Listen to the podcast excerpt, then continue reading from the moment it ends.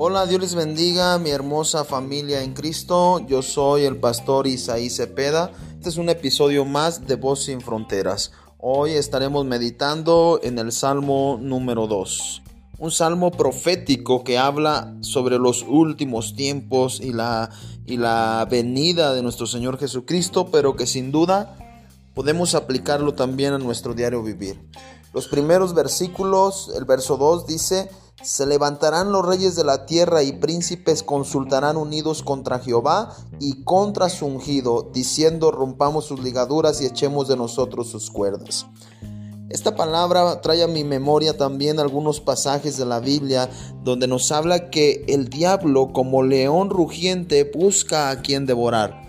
También la palabra de Dios nos enseña y nos dice que el enemigo ataca al cristiano con pensamientos, con argumentos que son como dardos de fuego que están diseñados y van con todo el propósito de lastimar, de atacar al, al cristiano, al Hijo de Dios, produciendo en él desespero, estrés, depresión y con ello muchas de las veces se desencadenan muchas otras enfermedades que vienen al final de cuentas a traer una vida en derrota, una vida difícil en el cristianismo.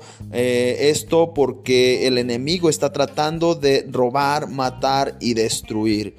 El enemigo está siempre al acecho de nuestras almas, pero también la palabra de Dios nos dice, resiste al diablo y el diablo huirá de vosotros. De manera que nosotros debemos entender y saber que Dios nos ha dado poder, dominio y autoridad para poder resistir, enfrentar los ataques del diablo y que no nos puedan ocasionar ningún daño.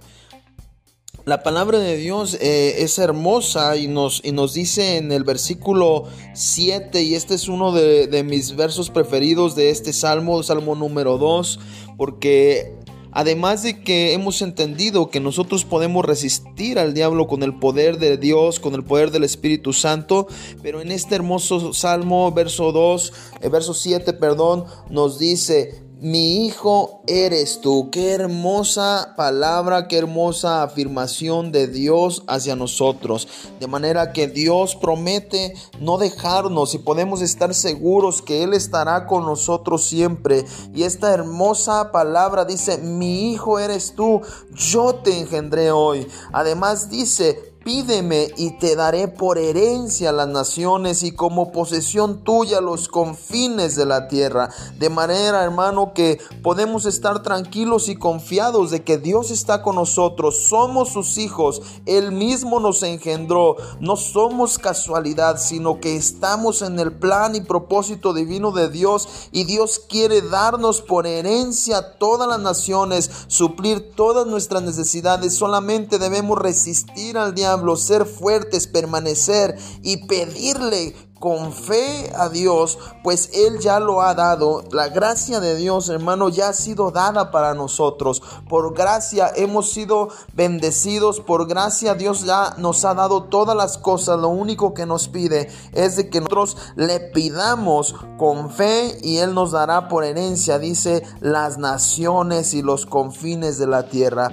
Tú eres un hijo de Dios. Dios está contigo y Él quiere y está ofreciéndote tantas cosas para bendecirte, para fortalecerte, para hacerte exitoso. Dios te bendiga, Dios te guarde. Espero que el día de hoy tengas un día formidable, un día bendecido, un día lleno de la gloria de Dios, que puedas ver su mano moviéndose en tu vida este día y el resto de la semana. Les abrazo con mucho cariño, familia en Cristo, y les animo a seguir adelante. Recuerde y no falte a nuestras reuniones todos los martes, jueves y domingos a las 5 de la tarde. Iglesia La Puerta en Puerta de la Vega municipio de Ameca. Dios les bendiga a todos y les mando un abrazo fuerte en Cristo Jesús. Gracias Señor por este mensaje, por este devocional.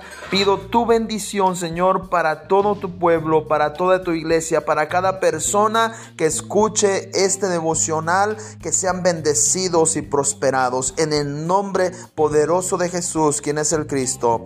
Amén. Hasta la próxima.